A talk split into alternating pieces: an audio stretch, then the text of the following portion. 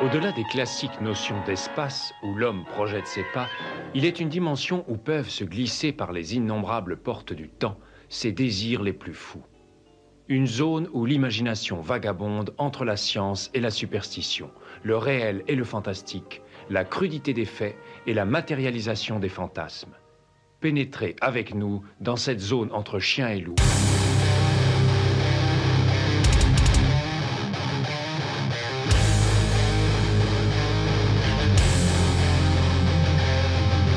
N'éteignez pas votre radio. Ne cherchez pas à baisser le volume. Il est déjà trop tard. Septième dimension envahit les ondes et débarque en mode podcast.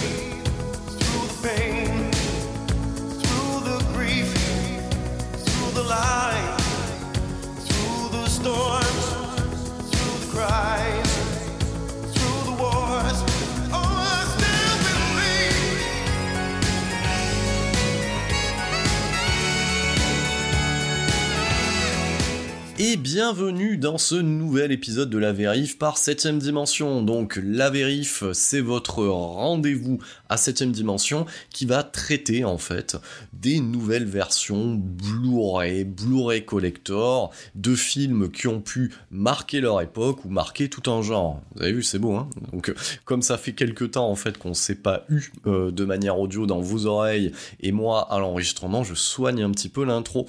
Donc on est sur la 24e vérif, le 36e épisode de 7ème dimension, et ben ça faisait deux mois que j'avais plus rien produit. Alors les raisons sont toujours les mêmes, 7ème dimension étant un podcast non rémunéré, donc je fais ça, et ben quand je peux en essayant de tenir euh, un planning et c'est vrai que ces derniers temps il a fallu mettre un coup de cravache au niveau du professionnel et ben et ben pourquoi? Pour pouvoir payer le loyer si vous voyez ce que je veux dire.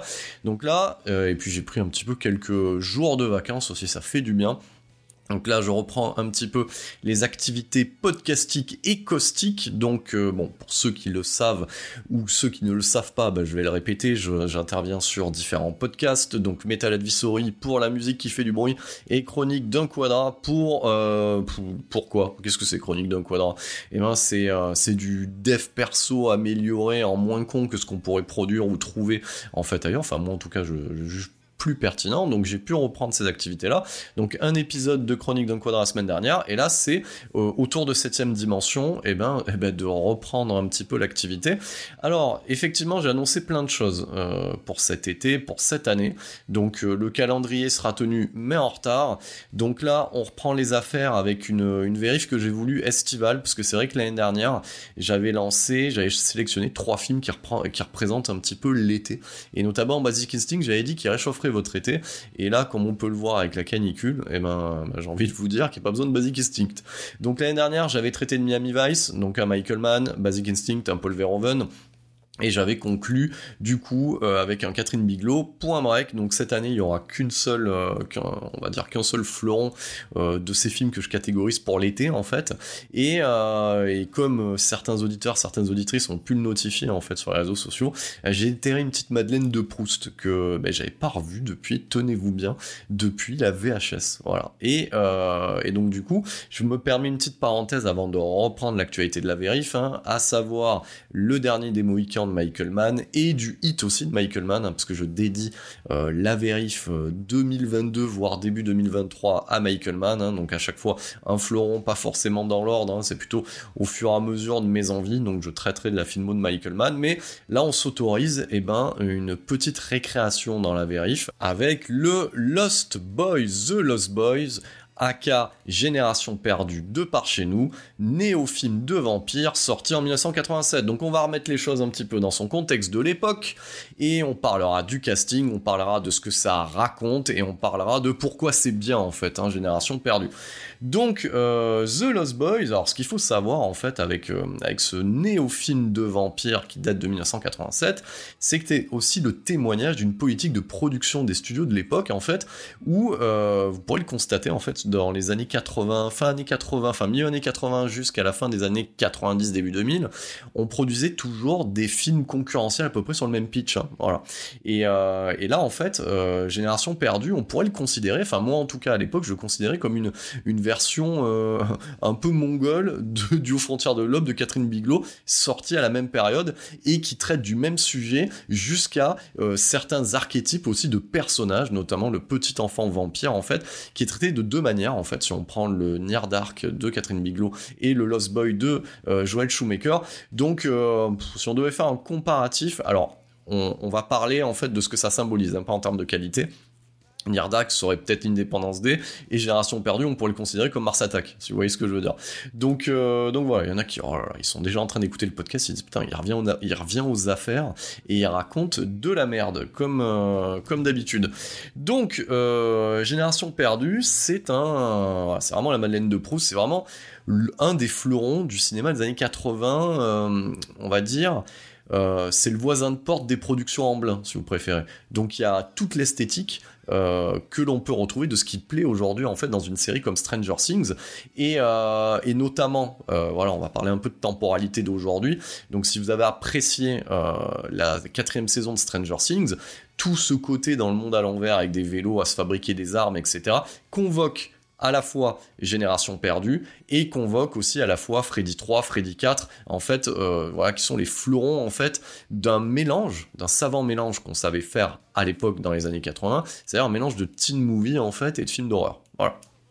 Donc, ce mélange de teen movie et de films d'horreur, euh, si on doit en prendre un représentant, c'est entre 1984-85 avec le Fright Night de Tom Holland en fait, connu par chez nous euh, sous le nom de Vampire, vous avez dit Vampire, qui est ressorti d'ailleurs dernièrement dans une somptueuse édition Blu-ray Collector de par chez nous, que je vous conseille d'acquérir, hein, filé sur Price Minister, euh, plus connu aujourd'hui sous le nom de Rakuten, Amazon, voilà, allez à la Fnac, essayez de le voler, tout ça, enfin voilà, donc ce film-là, Fright Night, mélange, voilà, Tom Holland, hein, pour, pour resituer dans les années 80, il livre quand même des pépites euh, à chaque fois, hein. je dis bien à chaque fois, mais dans les années 80, pas les années 90, hein, parce qu'on lui doit les Langoliers, l'adaptation de Stephen King avec des effets spéciaux on dira venu d'ailleurs, mais on lui, on lui doit notamment la naissance de la franchise Chucky, donc avec Jeu d'enfant.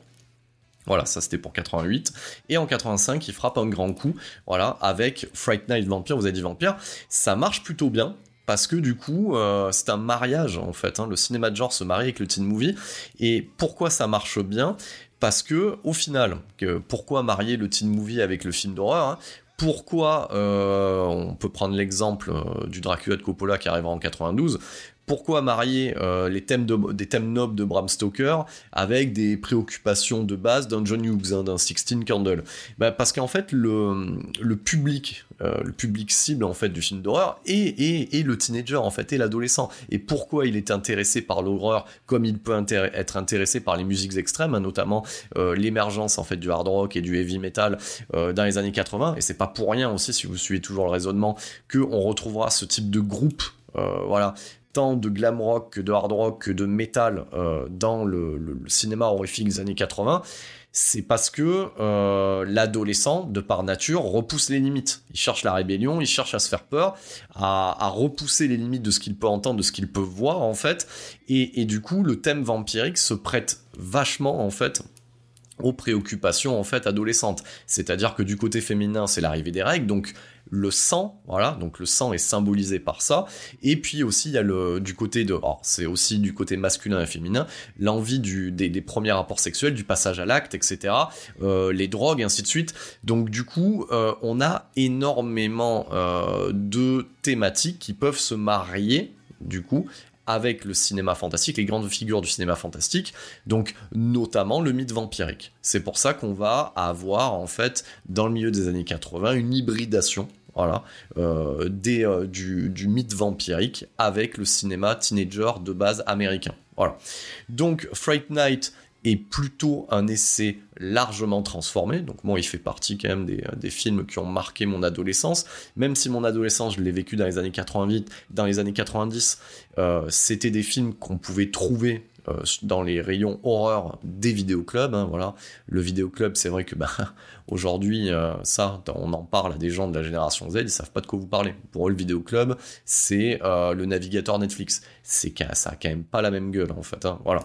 Donc du coup, c'était aussi un cinéma qui se vendait sur un, travail, notamment sur le sur l'affiche du film. Donc euh, et, et, le format VHS était ce qu'on peut le comparer en fait hein, au format vinyle pour la musique. Donc ça n'a rien à voir avec une petite vignette en fait sur une plateforme de streaming qu'on regarderait sur son téléphone. Donc là, euh, c'était le format VHS, un grand format, plus les affiches pantalons dans les vidéoclubs.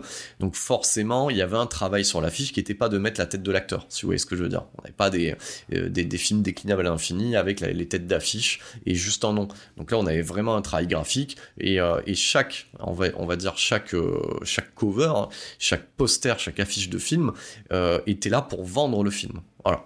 Donc euh, celle de Fright Night était plutôt bien sentie, et effectivement, quand je repense à celle de Génération Perdue, c'est directement la trombine en fait de Kiefer Sutherland avec des dents de vampire. Donc c'est euh, ultra euh, ultra vénère, ultra accrocheur, et c'est très B dans l'esprit en fait. Hein. Voilà. C'est quand je dis très B, donc le, principe de la série B, c'est c'est d'accrocher en fait. Hein. C'est assez putassier dans l'esprit. Donc là, on, on, te vend de la camelote, et de la camelote, c'est qu'on te vend du, du film de vampire un peu rock'n'roll entre guillemets. C'est un petit peu le, le, principe de, euh, de Génération Perdue de ces films-là. Donc là, je repose dans le contexte toujours. Donc dans, cette époque-là, on va dire que la, sainte trinité en fait du, euh, film de vampire hybridé, c'est Aux frontières de l'aube de Catherine Bigelow, donc Near Dark, c'est Génération Perdue de Joel Shoemaker, et c'est Fright Night de Tom Holland, c'est-à-dire Vampire, vous avez dit Vampire. Et effectivement, Génération Perdue avait toujours dans, mon esprit, hein, quand je me rappelle quand, on l'avait récupéré en, euh, VHS avec, euh, avec Peterson, on avait pour nous, c'était une version Z, où on va dire un peu plus mainstream et, euh, débilos, euh, frontières de l'aube ce qui est pas totalement faux dans l'esprit, ce qui est pas totalement faux dans l'esprit. Et on est aussi sur une conception, on va dire, c'est un peu l'ancêtre, une certaine forme de cinéma fantastique à la PG Sortine. On pourrait y voir dans les thématiques euh, un proto Twilight, voilà. Non, non, c'est à peu près ça. Hein, si on remet dans le contexte, donc c'est pas tiré d'une œuvre littéraire, mais c'est la, c'est la même Camelot qui est vendue au début des années 2000, mais ça dans les années 80, et, euh, et avec tout ce que, euh, tous les clichés des années 80. Et, euh, et moi j'aime beaucoup ce film-là aussi parce qu'il a un côté un peu MTV entre guillemets. Bah, c'est pas pour rien aussi MTV débarque à la même, à la même période, donc tout est soigné, de la bande son au style cinématographique qui est assez clipesque et, euh, et, on a un travail à la fois intra et extra-digétique de la, de la soundtrack, voilà, de la mu music inspired from du film. Donc c'est-à-dire que les titres euh, les plus connus qu'on qu retrouve sur la bande originale achetée bien après la sortie, sont, est utilisé en fait dans le film. Donc il y a notamment un titre, je, me permets d'aller à la fin de limite de la chronique, il y a notamment un titre euh, qui est utilisé dans le film, et je pense que pour des raisons de droit ne sera pas associé et ne sera pas exploité euh, dans la BO officielle, qui est le Walk This Way de Aerosmith featuring Ron DMC, qui était déjà dans les années 80 une hybridation en fait du hard rock, du metal euh, avec le hip-hop. Donc d'un côté, euh, on aura euh, cette hybridation avec Aerosmith et Run DMC, de l'autre, euh, on l'aura aussi avec Anthrax, qui ira hybrider aussi son son avec du hip-hop. Mais ça, c'est encore une autre histoire, et, peut-être histoire que je traiterai euh, dans un épisode de mon autre podcast, qui est Metal Advisory. Mais revenons euh, à nos moutons. Donc, euh, Génération perdue, d'où vient l'idée de départ? Donc l'idée de départ, c'est que c'est une, idée, alors pas scénarisée, mais plus ou moins, le plot de départ est couché sur le papier par Richard Donner, et Richard Donner, à l'époque, c'est pas encore le réalisateur de L'Arme Fatale, c'est le réalisateur des Goonies. Voilà. Donc c'est un réalisateur chapeauté par Spielberg sous la bannière Amblin. Et Amblin, euh, à l'époque, c'est euh, c'est ceux qui vont faire naître l'imaginaire de millions de gosses dans les années 80. C'est-à-dire que le fantastique et l'incroyable est au bout de ta rue en fait. C'est-à-dire que voilà le principe de la de la boîte de prod Amblin de Spielberg, c'est d'amener euh, le fantastique, l'incroyable, le merveilleux et un petit peu l'horreur, hein, parce que ça reste Spielberg, euh, dans les lotissements américains, les suburbs. Donc du coup, euh, à l'époque, il produit en fait euh, ce qui est aussi, on peut en refaire une analogie avec Stranger Things, hein, les petits gamins à vélo qui poursuivent des aventures surnaturelles au bout de leur lotissement, c'était les Goonies. Moi, c'était mon film fétiche quand, quand j'étais jeune. Et les, les Goonies, c'est un, un casting d'acteurs dans lesquels on retrouvera euh, le un des futurs acteurs de la communauté de l'anneau qui est Shane Austin, et on a déjà Corey Feldman, qui est, on va dire, euh, l'enfant star des années 80. Euh, Corey Feldman, donc on le trouve dans Génération perdue, un peu plus âgé, mais on, on le trouvait, euh, on le trouvait dans Gremlins, on le, on le trouvait dans Vendredi 13, et bien entendu, on le trouvait dans les Voilà. Donc Richard Donner se dit qu'il y aurait peut-être un truc à exploiter, c'est-à-dire euh, ce côté euh, enfant à vélo, euh, mystère au bout de ton lotissement, mais plutôt que de chercher un trésor, il sera en proie à des vampires. Voilà le plot en fait. Voilà le plot de départ. chose qui sera exploitée par Fred Decker et Shane Black un peu plus tard dans les années 80 avec Monster Squad. Voilà. Donc ça aussi, c'est un fleuron du genre hein, euh, dans, cette époque-là. Donc voilà, voilà le plot de départ, sauf que euh, Richard Donner, ben, en 87, lui, va être engagé sur une prod un peu plus cossue, qui met en scène Mel Gibson, et qui s'appellera L'Arme Fatale. Voilà. Donc il reste à la prod, il reste aux manettes, et, euh, et donc du coup, ce qu'il faut comprendre avec Richard Donner, c'est que lui, a déjà des contrats en fait de production. Euh, Lauren Scholler Donner, qui est sa femme aussi, euh, c'est souvent en fait des, choses qui sont en lien avec des grands studios comme Warner et la Fox. Donc du coup, ça sera une prod estampillée Fox, euh, Warner plutôt, comme comme tous les armes fatales. Donc Warner met une option là-dessus. Richard Donner est aux manettes. il emploie au au scénario notamment plusieurs personnes, dont la plus connue qui est Jeffrey Boham, qui sera le futur scénariste de Inner Space, l'aventure intérieure de Joe Dante, euh, notamment aussi d'un Spielberg Chamblin pour Indiana Jones et la dernière croisade, qui est le, chapitre 3, et il s'occupera aussi des deux suites. Après, il prendra la relève de Shane Black euh, pour les suites de l'arme fatale, notamment l'arme fatale 2 et l'arme fatale 3. Donc voilà, donc euh, un, artisan solide au scénario qui s'occupe en fait de torcher le pitch, et à ce moment-là, on décide en fait de confier euh, la réal à une jeune réalisatrice hein, qui vient de faire ses armes et de, enfin qui fera, alors je sais plus de mémoire, mais bon voilà, on a quelques encablures du cimetière euh, que réalisera Marie Lambert. Et Marie Lambert est sollicitée du coup pour, pour ce film-là et pour des différents artistiques et sera débarquée du projet. En même temps, pour ceux qui ont vu Cimetière de Marie Lambert, alors Marie Lambert, elle aura pas fait 10 000 trucs. Hein. Elle fera même d'ailleurs l'antithèse de son, de son film le plus connu qui est Cimetière avec Cimetière 2. Voilà. Avec Edouard Furlong, euh, de mémoire, je crois que c'est 92, un truc comme ça. Donc, euh, donc voilà, c'est pas, c'est pas la réalisatrice la plus fun du moment. Et donc du coup, elle est débarquée du projet et on propose, euh, le, projet à un jeune réalisateur, parce que c'est un jeune réalisateur à l'époque, euh, qui a un style assez clipesque et qui passe plutôt bien. Il est entre euh, le solide artisan, quelques velléités autorisantes, mais c'est un peu quand même, on va dire à cette époque-là, un peu pas un yes man, mais voilà, quelqu'un qui peut se piloter facilement. Voilà. Donc c'est cette personne, c'est Joel Shoemaker. Donc Joel Shoemaker, donc euh, je lui avais rendu, euh, plein de gens lui ont rendu hommage euh, en 2020, voilà, il nous a quitté en juin 2020. Mais Joel Shoemaker, ce, qui ce que j'aime bien avec sa filmo, c'est qu'il a, Joel Shoemaker, il y a deux axes dans sa filmo. Il y a des produits plutôt dans l'air du temps et assez mainstream, et d'autres œuvres ultra vénères. Et j'ai jamais compris le lien euh, le guiant entre ces deux axes de sa personnalité. C'est-à-dire que le, le, gars, il est capable euh, de te faire Batman Forever, et de l'autre côté, il est capable de te faire Chute Libre. Voilà. Donc, euh, il alternera ça tout au long de sa carrière. on peut lui accorder une, espèce de trilogie matinée de revenge, de Ripe and Revenge movie. Enfin, dans, voilà, on pourrait appeler ça sa trilogie réac. Voilà, où on, y compte chute libre, euh, le droit de tuer 8 mm, voilà, qui se pose là quand même, hein, c'est quand même pas de la merde, hein, ces films-là.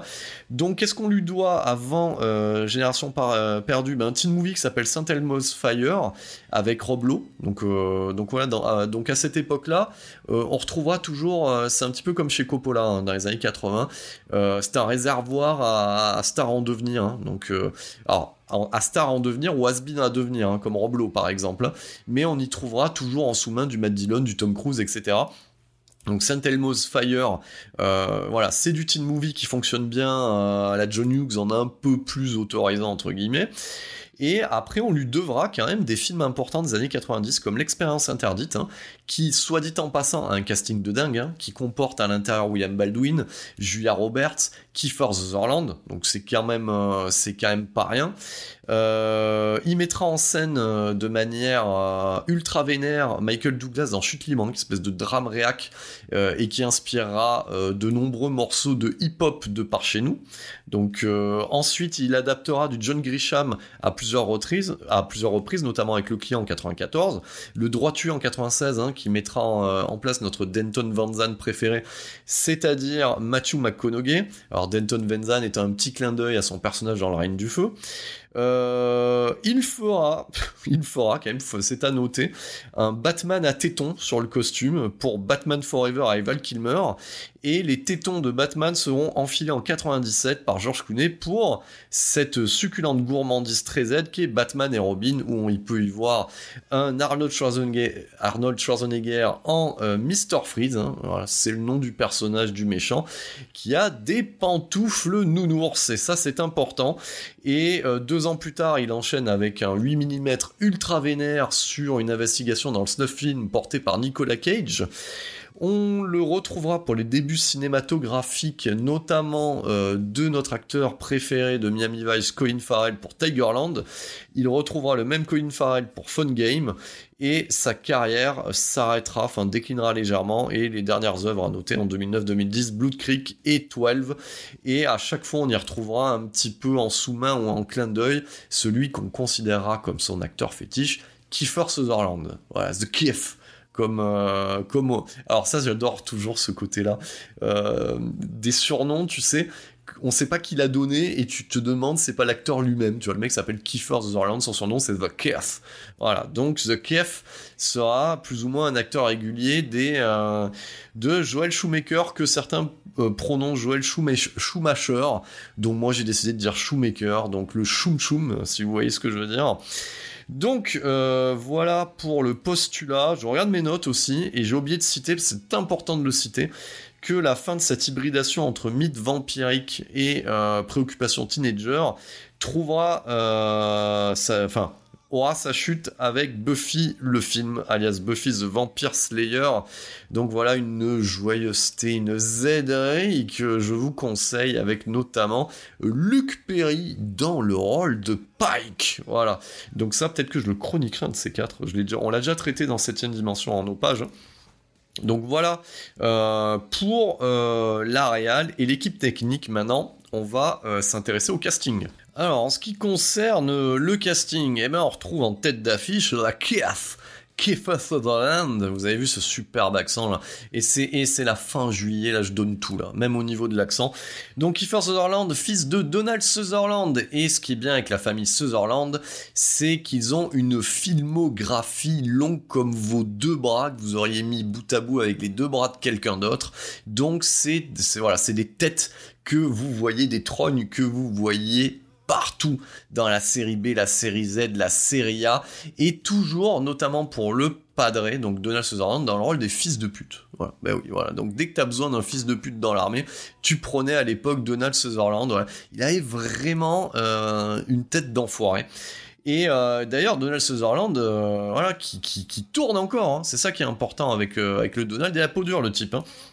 Donc, Kiefer Sutherland, ben c'est un peu comme le Kirk et Michael Douglas en fait. Moi je fais toujours, tu t'as t'as l'impression que le fils à un moment donné euh, devient aussi vieux que le père, où tu te demandes s'il a pas eu quand il avait 12 ans en fait son fils. Donc voilà. Et, pareil, hein, tu peux pas dire que c'est le fils du postier euh, ou du voisin. Donc voilà, c'est vraiment la même trogne. Donc Kiefer Sutherland euh, commence très tôt sa carrière à l'image en fait hein, des fils d'acteurs, hein, voilà, qui traînent toujours sur les plateaux avec papa. Donc on le retrouve déjà dans un comme un chien enragé au, au, côté en fait hein, des frères Penn. On le trouvera aussi dans Stand By Me. On trouve plein de gens dans Stand By Me, notamment aussi Corey Feldman. Euh, il, sera euh, dans l'équipe de tête d'affiche des Young Guns en fait. C'est du western un petit movie, voilà, enfin un petit movie, j'en sais rien, c'est du western un peu popcorn hein, des années 80, fin des années 80, début des années 90.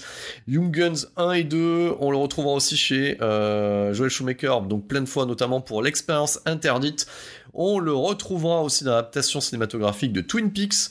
On le trouvera aussi dans Fun Game, dans 12, dans le Mirrors d'Alexandre Aja. Et c'est surtout à la télévision qu'il se refera une carrière dans le rôle de l'agent hyper vénère Jack Bauer de 24 heures chrono. Un mec qui démantèle des cellules terroristes en 24 heures et 24 épisodes montre en main et il n'hésite pas à décapiter ses adversaires parce qu'il est pris par le temps, il a même pas le temps de pisser. Qu'est-ce que j'aime ça moi 24 heures chrono?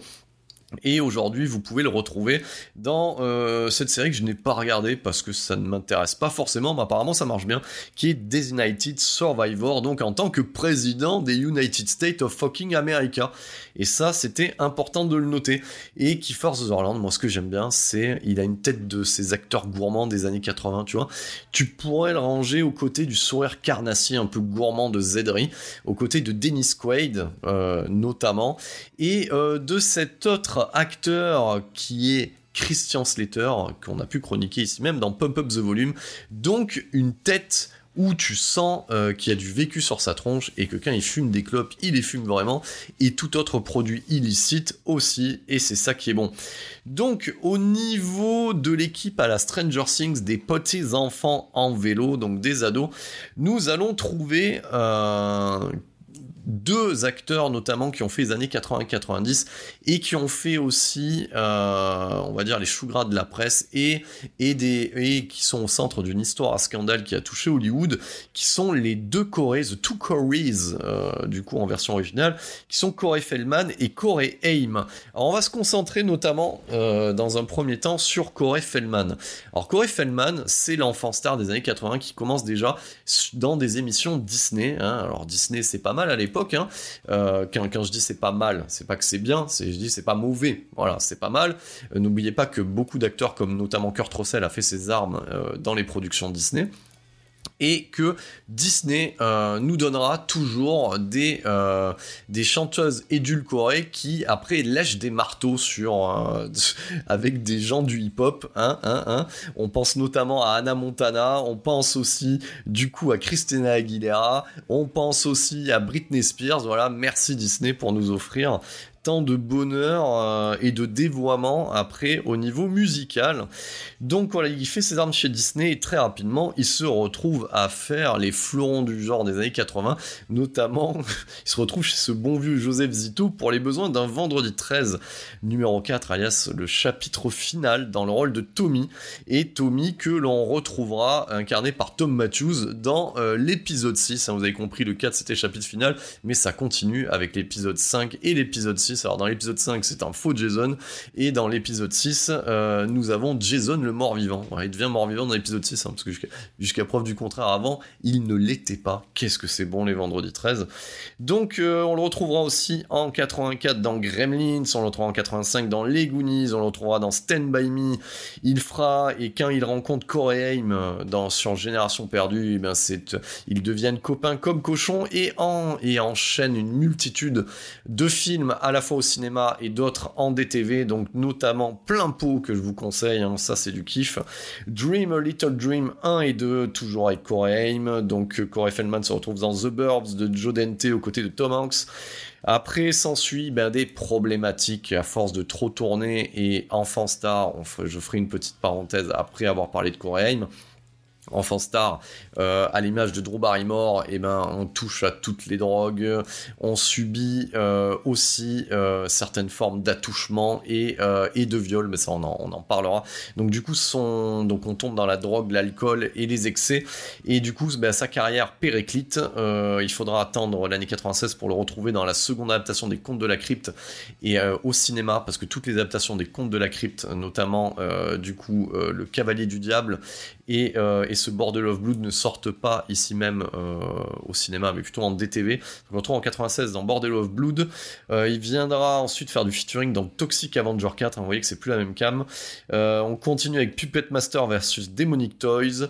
Et le monsieur se refera une santé dans la télé-réalité The Two Corées, donc les deux Corées, qui aura deux saisons et il relancera la franchise Génération Perdue avec Lost Boys 2 et 3 et puis c'est fini hein, pour notre ami Corey Feldman à l'heure actuelle. Donc il se concentre sur euh, d'autres choses. 2018 aura été l'occasion pour lui de produire et de scénariser A Tale of the Two Corées connu chez nous comme Enfant Star Adolescence brisée qui est un téléfilm qui raconte, téléfilm biographique qui, raconte en fait les, euh, abus euh, qu'ils ont vécu euh, pendant les années 80 avec Corey Donc on enchaîne sur Corey et Corey c'est pareil, c'est un enfant star des années 80, donc les deux étaient amenés à se rencontrer. On aura pu le voir dans Peur Bleu, Lucas, Plein Watchers. Et ben lui, ben par contre, ben lui, il tombe très tôt dans les excès, l'addiction aux drogues multiples et euh, dans des états dépressifs. On pourra euh, le revoir dans une scène post-générique de Lost Boys 2, Génération Perdue 2, dans Hypertension 2, et il se euh, suicidera en 2010. Hein. J'ai traité, j'ai traité de sa carrière dans le bar de Dennis Quaid, la rubrique papier de, de 7 dimension, dans le numéro 12. Et cette rubrique est dédiée en fait aux, euh, aux acteurs qui ont eu des problématiques. Voilà, donc j'ai traité son cas avec d'autres, acteurs, euh, voilà, d'autres acteurs de sa génération. et j'avais intitulé ça Génération sacrifiée. Ça, c'est dans, dans le numéro 12 de 7 dimension. toujours disponible sur notre store. Alors, le store, je m'en occupe un peu moins, je vais refondre un petit peu le site et me occuper de ces trucs-là. Mais euh, si vous n'êtes pas trop pressé, vous pouvez passer commande et euh, vous l'obtiendrez pas, rapidement, mais euh, vous aurez ce numéro-là. Donc, euh, donc voilà, parce qu'avant de rentrer, on va parler des, détails glauques euh, de cette histoire, avant de rentrer un petit peu dans un côté un peu plus fun. Effectivement, euh, si tout le monde, si on a pu médiatiser l'affaire Weinstein, les deux Corées, Corée Feldman et Corée Haim, ce qu'il faut savoir, c'est que pour ceux qui, sont habitués des journaux People et qui ont entendu les histoires de la petite fille notamment comme Drew Barrymore, et qui pouvaient être scandalisés d'entendre que des ados euh, euh, ou des préadolescents de 10-12 ans étaient déjà dans les drogues dures, euh, c'est pas parce qu'ils avaient accès aux drogues dures. Et ça, c'est quand même incroyable. et ça, c'est un combat que mène Corey Feldman aujourd'hui. C'est quand même incroyable que euh, cette chose-là ne soit pas passée devant les tribunaux, ou du moins n'ait pas eu la médiatisation qu'elle méritait, en espérant que l'affaire Johnny Depp Amber Heard permette à, cette affaire de réémerger et d'accéder aux tribunaux et que les personnes soient condamnées. Mais ce qu'il faut comprendre, c'est que tous les enfants stars, enfin la plupart des enfants stars des années 80 euh, au cinéma, dans, à Hollywood, euh, ont été victimes d'un réseau pédophile, voilà, composé, on va dire, de réalisateurs, producteurs, et, euh, et Corey Feldman et Corey Haim ont été abusés sexuellement, voire violés euh, à cette période, et, du coup, les parents qui profitaient en fait que, leurs, que leurs enfants tournent, et eh ben fermer plus ou moins les yeux euh, sur le fait que ça rapportait de l'argent. Voilà, donc c'est quand même un, contexte assez ignoble, et c'était bien aussi d'en parler dans septième dimension aussi, voilà, donc euh, de, et, ça, et vous comprendrez aussi pourquoi euh, bah, sa carrière a, terminé de, de cette manière-là. Donc, euh, donc voilà, c'est aussi ça. Euh, le cinéma, c'est aussi des, à côté et, et des drames. Et, et du coup, on dédiera en fait hein, cet épisode de podcast à Corey et à Joel Shoemaker à ce niveau-là. Donc voilà, je ne pourrais que vous insister, vous inciter à, mettre la main sur ce, sur ce téléfilm. Autobiographique qui s'intitule De par chez nous, Adolescence brisée, donc et Tale of Two Corées outre-Atlantique. on a pu y mettre la main dessus avec Peterson, c'est lui en fait, non même pas, c'est pour tout vous dire, c'est la compagne de Peterson qui en voyant ça en fait sur euh, les tréfonds de la TNT l'a enregistré sur la box numérique. C'est pour vous dire comme euh, c'est euh, quasi introuvable en fait. Hein, voilà. Et je suis preneur en MP ou en commentaire de quelqu'un qui, aurait en fait une info d'une version française en DVD, en Blu-ray ou même limite VHS ou, ou Blu-ray ou VHS RIP de cette chose là. Voilà. Donc niveau casting, on continue parce que ce qu'il faut comprendre aussi avec ce Lost Boys, eh ben c'est que euh, ben, qu'on a un sacré casting quand même. Hein. Donc euh, jusqu'au euh, dixième rôle, tout le monde est plus ou moins connu ou tout le monde a plus ou moins une carrière. Donc on continue. Donc après Corey Feldman, Corey nous avons aussi Jason Patrick. Voilà, donc Jason Patrick, ce que peu de gens savent, c'est que c'est le fils de Jason Miller, alias le père Carras dans L'Exorciste. Donc quelqu'un qui a, on va dire pareil, hein, qui a évolué sur les tournages. Donc Jason Patrick, euh, on va dire, c'est la caution dans le film, c'est la caution teen, c'est un petit peu le gars de 30 ans qui joue l'ado et, euh, et voilà, qui est censé plaire à ta copine que t'amènes voir Génération Perdue ou Drive-In aux États-Unis à l'époque. Voilà, donc c'est la caution pour vous, mesdames, dans le film. Donc euh, on avait pu le voir précédemment dans Solar Babies avec d'ailleurs sa, sa collègue à l'écran dans Génération Perdue, qui est Jamie Gertz, qui était déjà aussi euh, du coup au casting de Solar Babies, hein, qui est un espèce de sous-Man Max. Hein. Il, ne retient, euh, en fait, c'est quasiment une décalque du côté enfant perdu de Mad Max 3 en fait. Hein. Donc, euh, donc il est au casting de Lost Boys, on le retrouvera dans La Bête de Guerre, on le retrouvera dans le Geronimo de Walter Hill, dans le Sleepers de Barry Levinson, et euh, c'est lui qui coulera la franchise, il participera à couler la franchise Speed avec Speed 2 cap sur le danger, donc ce qui se passait dans un bus se passe sur un paquebot et c'est du grand n'importe quoi. On pourra croire à un redémarrage de sa carrière avec Narc de Joe Carnahan, et ça sera non. Euh, alors pourtant le film est très bon, mais ça sera ça sans suite. Et euh, on pourra le retrouver ces dernières années dans le Wayward Pines, hein, la série de euh, M. Night Shyamalan. Euh, du coup, je ne sais plus pour quelle raison ça avait été produit, ça ne marchera pas.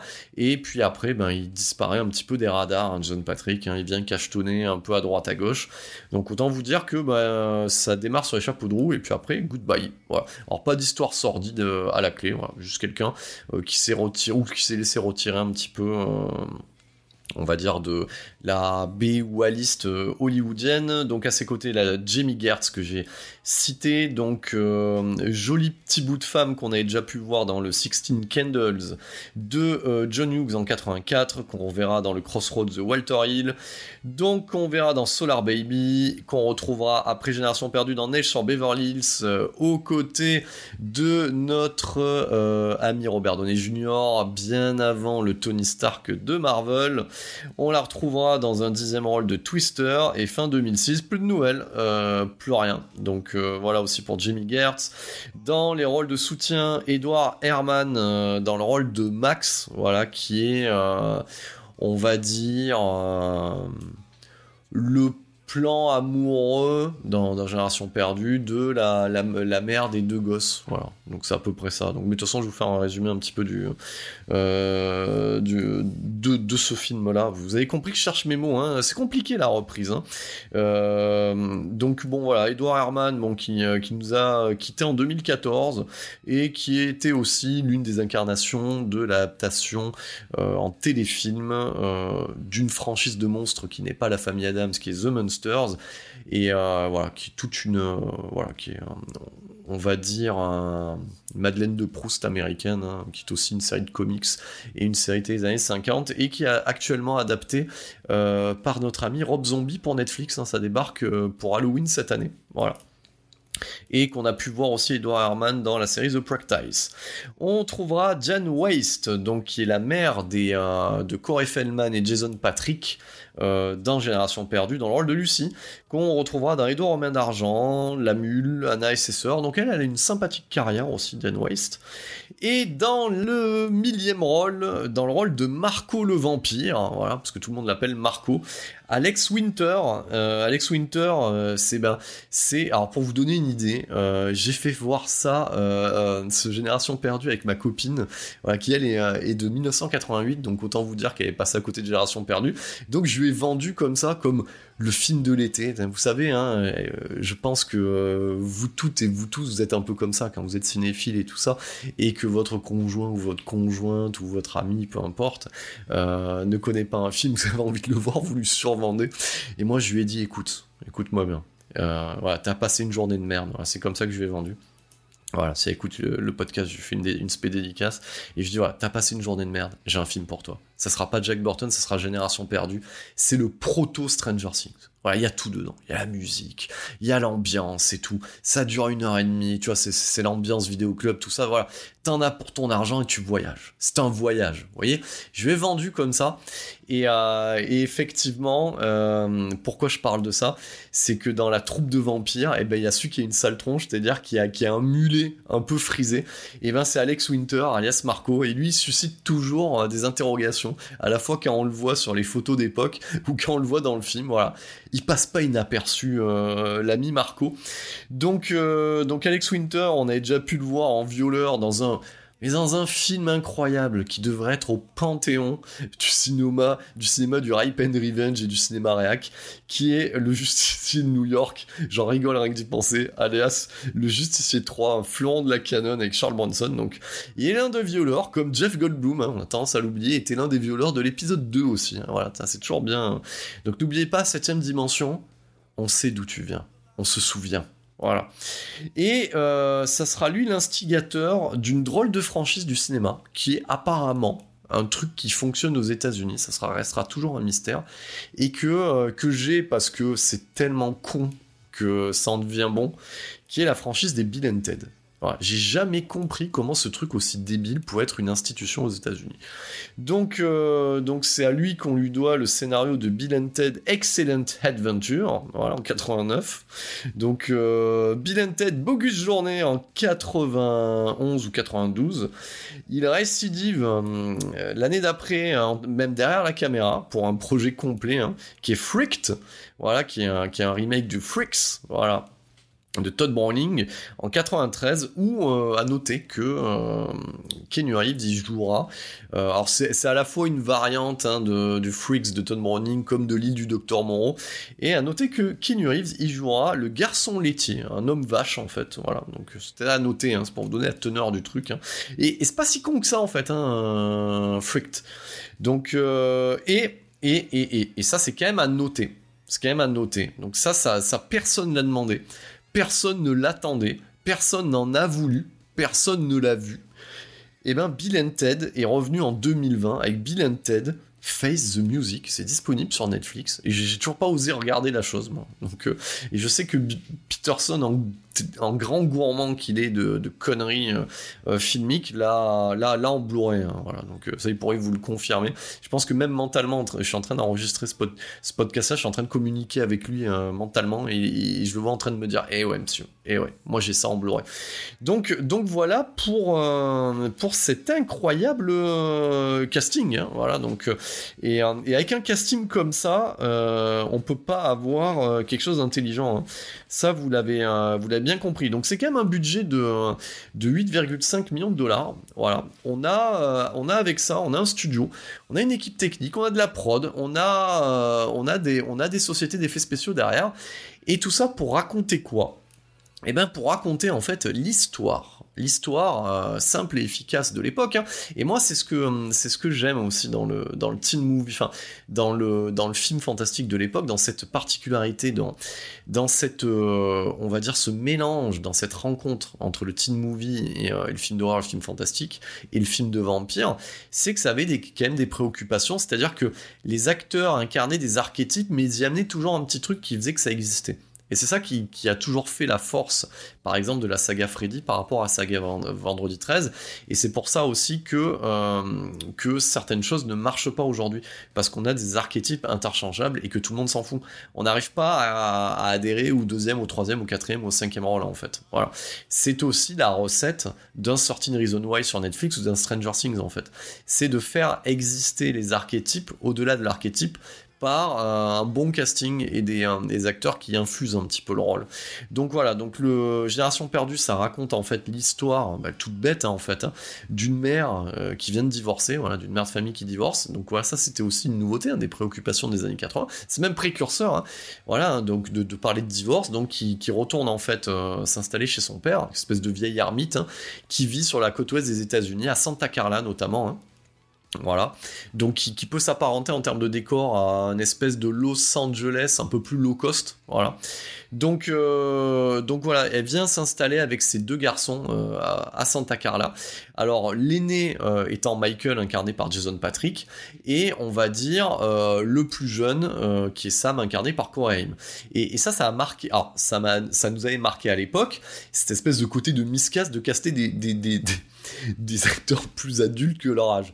Le Jason Patrick, tu le vois, il, a constamment une barbe de 3 jours limite entre les plans qu'il est en train de raser parce que le mec tu vois sa pilosité évoluer il est censé avoir il est censé pas être majeur il est censé avoir 16 ans tu sens que le mec en temporalité il a un bon 27 euh, 28 ans tu vois.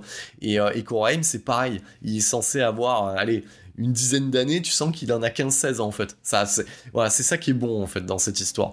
Donc voilà, elle s'installe en fait euh, chez son padre, qui espèce de vieille ermite, et, tu sais, ça sert à rien, enfin ça sert à rien, ça sera justifié un peu plus tard dans, le, dans, l'histoire, ça sert à rien, mais il y a plein de trucs gratuits, tu vois, au premier plan, en arrière-plan.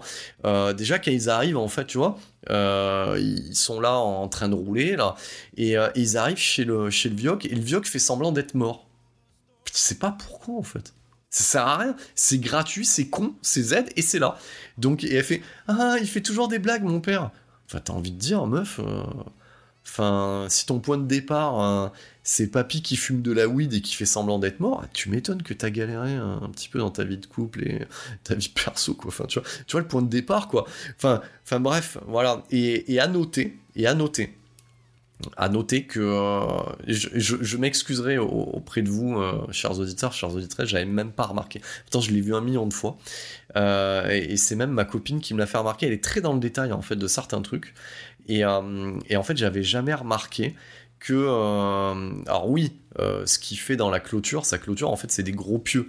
Mais j'avais jamais remarqué qu'ils les mettaient à l'envers, en fait au lieu de les pour les planter dans plutôt de les planter dans le sens pointu dans le sol j'avais jamais alors on sait que le, grand-père, spoiler alerte, en même temps je suis en train de vous spoiler un truc, euh, allez si on calcule, 87, euh, donc euh, voilà, le truc il y a 40 ans quoi, donc on est même plus dans le spoil, vous avez qu'à le voir quoi. Et, et effectivement, j'avais jamais fait gaffe en fait. je m'étais dit oui, il sait, oui, il a taillé, ça tombe bien, en fait, non, il se préparait en fait. Donc voilà, donc le, donc le, ouais, débarque là-dedans. Le vieux, il fume, euh, il fume de la weed, euh, il taille des, et en plus, euh, c'est ça qui est bien pour vous, les amis véganes. Hein, si vous écoutez ce podcast, très vegan comme truc. Hein, c'est que le mec est dans la taxidermie quoi c'est pareil, quoi. espèce de loisir hyper glauque. le, le, mec est taxidermiste, quoi. Donc, donc voilà, il empaille tout ce qui passe en fait. Et qui, qui sera d'ailleurs la base d'une private joke. Euh, d'ailleurs, le scénario est bien, écrit à ce niveau-là. Sera une base d'une private joke de, Michael envers son grand-père, en fait. Hein. Parce que voilà, le, grand-père, on fait une petite parenthèse sur le grand-père. Euh, pareil, hein, lui, euh, on sait pas trop s'il est, séparé ou s'il est veuf. Moi, je miserais plutôt sur le côté veuf. Et il parle toujours de son date, qui est la veuve Johnson. Et, et il lui amène des, des animaux empaillés, dont une marmotte. Et euh, non, la marmotte, il l'offre à, Sam. Non, non, il lui amène carrément un petit chien, un petit, un petit chien euh, empaillé. Super classe, hein. comme truc. Hein, moi, je vous conseille, hein, enfin pour, pour vous qui êtes célibataire, si vous faites des dates, en si, votre date, dans le cas d'un homme envers une femme, elle aime bien les chats, amenez-lui un chat empaillé juste pour voir si, elle kiffe. Je pense pas trop. Donc il lui amène ça, et, euh, et à un moment donné, Michael, il lui dit euh, Et tu vas lui offrir quoi? Le... Parce qu'il dit Je vais voir la veuve Johnson. Il fait Tu, tu empaillé quoi, monsieur Johnson? C'est génial. C'est cette espèce de répartie que j'adore. C'est juste euh, génial. Donc voilà, donc les deux, euh, donc cette petite euh, famille se recompose autour du grand-père, s'installe à Santa Clara. Et, euh, ce que moi j'aime bien dans, dans, dans ce film-là, c'est que voilà, c'est vraiment un film de vidéoclub, hein, c'est 90 minutes, ça perd pas une seule seconde. Donc dès qu'ils arrivent en deux secondes, voilà, en 24 heures, euh, t'as déjà, euh, euh, Michael qui est en train de demander s'il y a du taf dans le coin. D'ailleurs, c'est des phrases qui sont, tu sais, c'est bon le mec, sais, le mec il, a en il est classé, il y a une espèce de simili-mulé, il a, il a un petit DT bricolé comme ça, tu vois, il sort le truc et tu sais, il discute avec les, avec les, les bricolos du coin. Et tu sais, t'as des petites phrases comme ça. Il y a eu taf dans le coin. Ouais, non, mais pas grand chose et tout. Ça me régale parce que c'est, déjà, c'est de la VF investie. Voilà, il y, a, que voilà, d'ailleurs, ce film-là, faut le regarder en VF. Euh, ouais, des expressions qui, euh, qui sont juste incroyables, qui n'ont rien à voir avec la VO. Et ça fait partie de ces films qui sont meilleurs en VF. Et euh, et t'as ce truc que t'avais que dans les années 80-90 où où euh, ça fait exister les gens, quoi. C'est-à-dire, tu sais, des trucs qui sont complètement gratuits. Et du taf dans le coin, non, pas trop. Et euh, et t'as le genre de truc les Steven Seagal, notamment dessiné pour mourir. Quand t'as Kiss David qui voit, qui voit arriver Steven Seagal, il fait Oh putain, trompe la mort. Voilà, tu vois. C'est gratuit, mais c'est tellement génial. Le mec, son surnom, c'est Trompe la mort, quoi, tu vois. C'est Trompe la... Enfin bon, bref, voilà. C'est mon amour pour les années 80-80. Il n'y a pas ça aujourd'hui.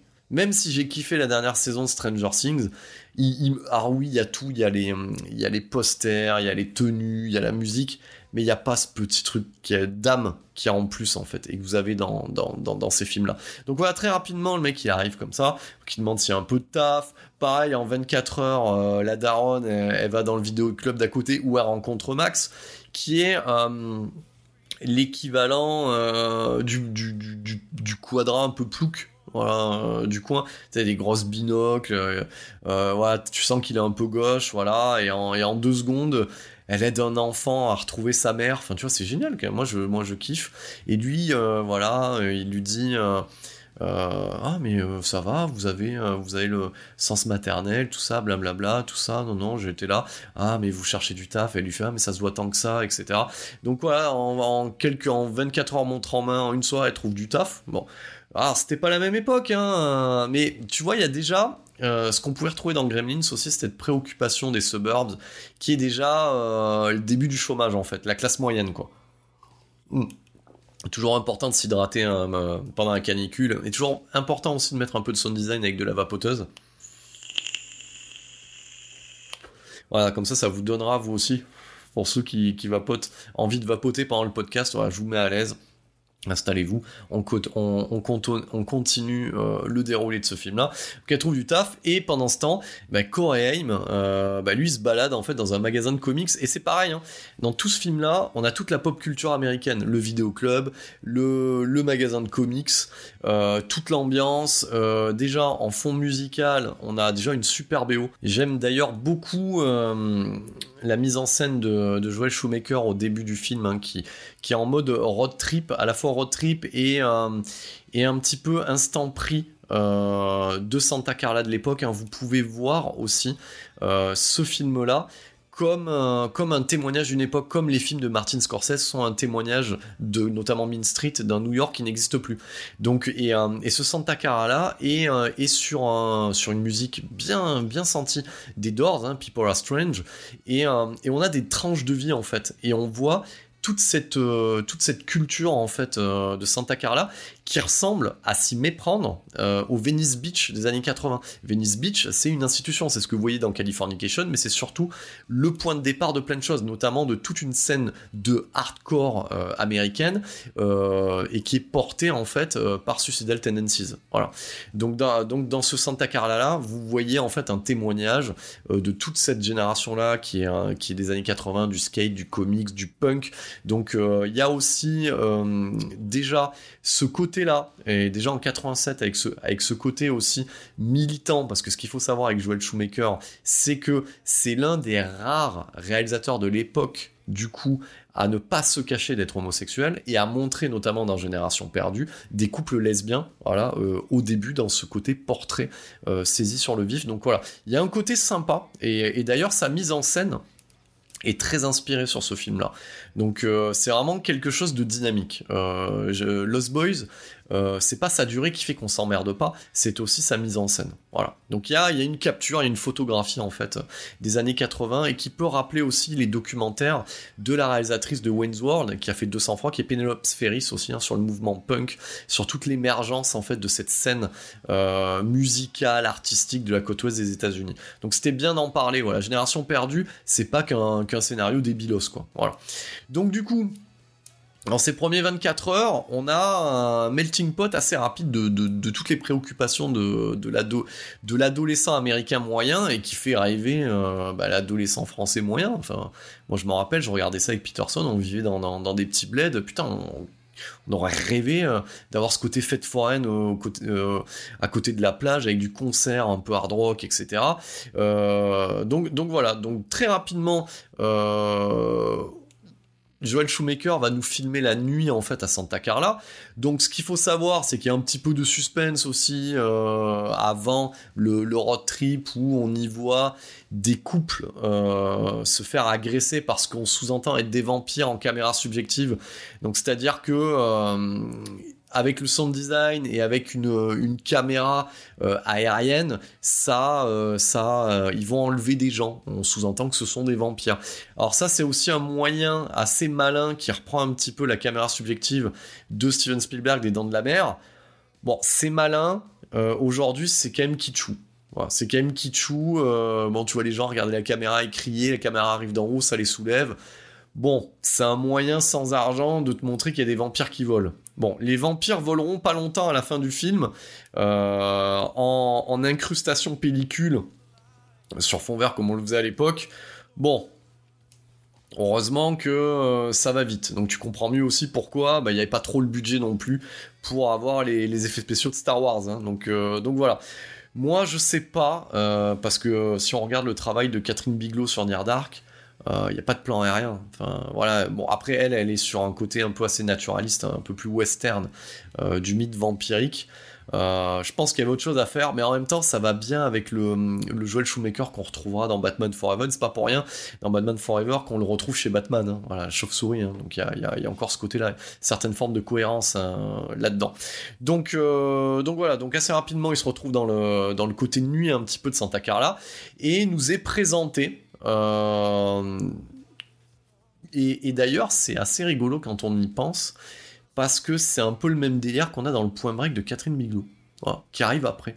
Donc le, groupe de surfeurs fait écho euh, à ce groupe de, de vampires punk euh, metal de génération perdue, enfin glam rock plutôt, hein, parce que voilà c'est permanenté un petit peu, hein, voilà c'est veste à clous, euh, mulet ou cheveux permanentés, voilà c'est une esthétique à la Motley Crue en fait hein, qu'ils ont, mais ça va bien avec l'époque et ça parle bien au public de l'époque en fait, voilà. C'est vraiment voilà si on devrait temporaliser c'est vraiment un côté glam rock de la chose. Et donc, du coup, bah, on a toutes les préoccupations qui se mélangent à une seule nuit. hein. C'est-à-dire que très rapidement, mais après ça, ça fait écho aussi au côté teen un peu de la chose. hein. C'est-à-dire qu'on va avoir euh, deux temporalités qui s'entrecroisent, dans le film. Celle de, de Sam, de Corey Haim, donc qui est plus jeune, qui lui euh, est plus sur le côté euh, ben, fantastique, incroyable, au bout de la rue. Et de l'autre, on a, on va dire, les attentes de Michael, qui est, ben voilà, qui l'autre en fait, qui est la femme et qui est en un regard, comme, euh, comme ça peut se passer à cette époque-là. Voilà, t'es à Fenforen, tu croises le regard euh, d'une d'une jolie brune, une jolie blonde, et voilà, et à, ce moment-là, naît, euh, naît- c'est ce qu'on appelle les lois de l'attraction, naît l'attirance, et, ça va bien avec le mythe du vampire, en fait, il y a ce côté séduction aussi. Voilà. Donc, donc voilà, il accroche son regard sur le personnage de Star, voilà, qui est incarné par Jimmy Gertz, et d'ailleurs, il a. hum, Putain, il l'aborde avec la, la, la pire la pire phrase euh, du monde quoi. D'ailleurs, heureusement on comprendra que que Star fait fait partie du groupe de David, hein, si vous suivez toujours, incarné par Kiefer Sutherland, qui est un groupe euh, de vampires en fait, hein, et que euh, qu'ils attendent d'elle en fait, et que Michael soit sa première proie et qu'elle valide et qu'elle euh, valide vraiment son statut vampirique, qu'elle soit définitivement une vampire. Parce que là, comme c'est un néo-film de vampire, ça prend les règles de base du, du, mythe vampirique et ça les transpose dans un côté un peu plus moderne de l'époque. Mais on, on, est vampire au final que quand on commet sa première victime en fait. Voilà. Donc quand on a bu le sang d'une autre personne et pas celle de son maître vampire. Donc ça joue assez bien avec les codes. Et, euh, et donc ils attendent d'elle que, Michael soit sa première victime, et c'est peut-être pour ça qu'il a qu'il réussit à l'intéresser avec euh, avec putain sa phrase d'accroche qui est le pire truc quoi. Je crois qu'il euh, elle le voilà, elle le dragouille un peu en mode chaud-froid, suis-moi, je te fuis, suis-moi, je te suis. Et euh, il lui demande son prénom, elle lui dit Star, et, euh, et, et, lui, il lui dit je sais pas quoi, j'étais à deux doigts, mais mes parents aussi été dans le bis. Un truc, mais oh là là, d'une lourdeur. Je dis mec, oh là là. Euh, franchement, il y a, y, a, moyen que là, tu sortes ça, là. C'est euh, limite le, le, truc que te sort un, un pourri en boîte de nuit, quoi. Enfin, qu'un quinca pourri sort en boîte de nuit une gonzesse. Hein. Bref, voilà. C'est à peu près le délire, quoi. Donc à ce moment-là, euh, bah, lui il croit faire sa... une touche euh, parce que bah, il a une moto, tu vois. Et c'est ça qui est bien aussi, c'est que c'est le côté un peu primitif euh, des lois de l'attraction homme-femme. C'est-à-dire qu'au lieu d'avoir une belle caisse, bon bah à 17 ans il, a une moto, voilà. Et, et c'est à ce moment-là qu'intervient toute la zéderie de, du kiff de Kiefer Sutherland dans le rôle de David. Et à un moment donné, tu vois la troupe qui arrive comme ça. Donc, et, et ils ont un look glam rock, mais incroyable. Moi, je suis fan, tu vois, il y a tout dedans. Il y a, Motley Crue, il y a Poison, il y a Bon Jovi, il y a tous les groupes de l'époque. Et en plus, il y en a même un qui a une moto euh, avec un petit drapeau à l'arrière façon auto-tamponneuse. Du kiff, voilà, du kiff. Et, euh, il regarde, et, à un moment donné, on croit qu'elle va monter sur la moto de Michael, et là, il regarde Jamie Gertz, et il lui fait « Star !» Mais avec une gueule pas possible, euh, et un ton bourgeois, là à ce moment-là tu peux être que conquis par par Kiefer Sutherland. Il amène euh, le Z. Alors il y en avait pas besoin déjà. Alors là il amène la dose. Bon bon là là je dis c'est vendu quoi. Voilà. Donc là là là il me fait il me fait kiffer. Et puis avec un mulet peroxydé franchement, je crois que Candeloron, il a jamais eu un mulet pareil. Je pense que c'est peut-être c'est peut-être ça en fait le point de départ pour Philippe Candeloron.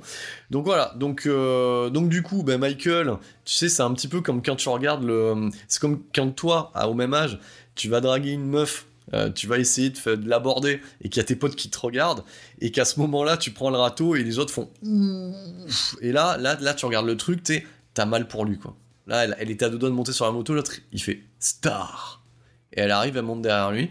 Et les autres rigolent, ils repartent en moto, ils rigolent comme les hyènes du roi lion, quoi. Tu vois? C'est vraiment la, douche froide. Pendant ce temps, t'as Coraim qui visite le, magasin de BD, et euh, avec une, pareil, une espèce de coupe à la laque très Z, et, euh, mais vraiment les tenues des années 80 avec une espèce de, de, long, euh, de longue chemise euh, bariolée, il régale comme ça, et, et là il tombe, alors attention, hein. là, là d'un côté t'as eu Kiefer Sutherland et là débarquent les frères Edgar et Alan Frog. Voilà.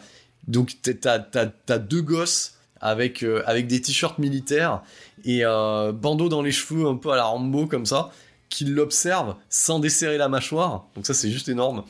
Et, euh, euh, et, ils viennent le voir comme ça et, et déjà t'as, t'as toute la VF qui se déploie quoi. Avec des genre ils le traitent de mecton. Voilà, donc ça ça ça, ça, c'est bon. À voir en VF hein, comme je dis mecton.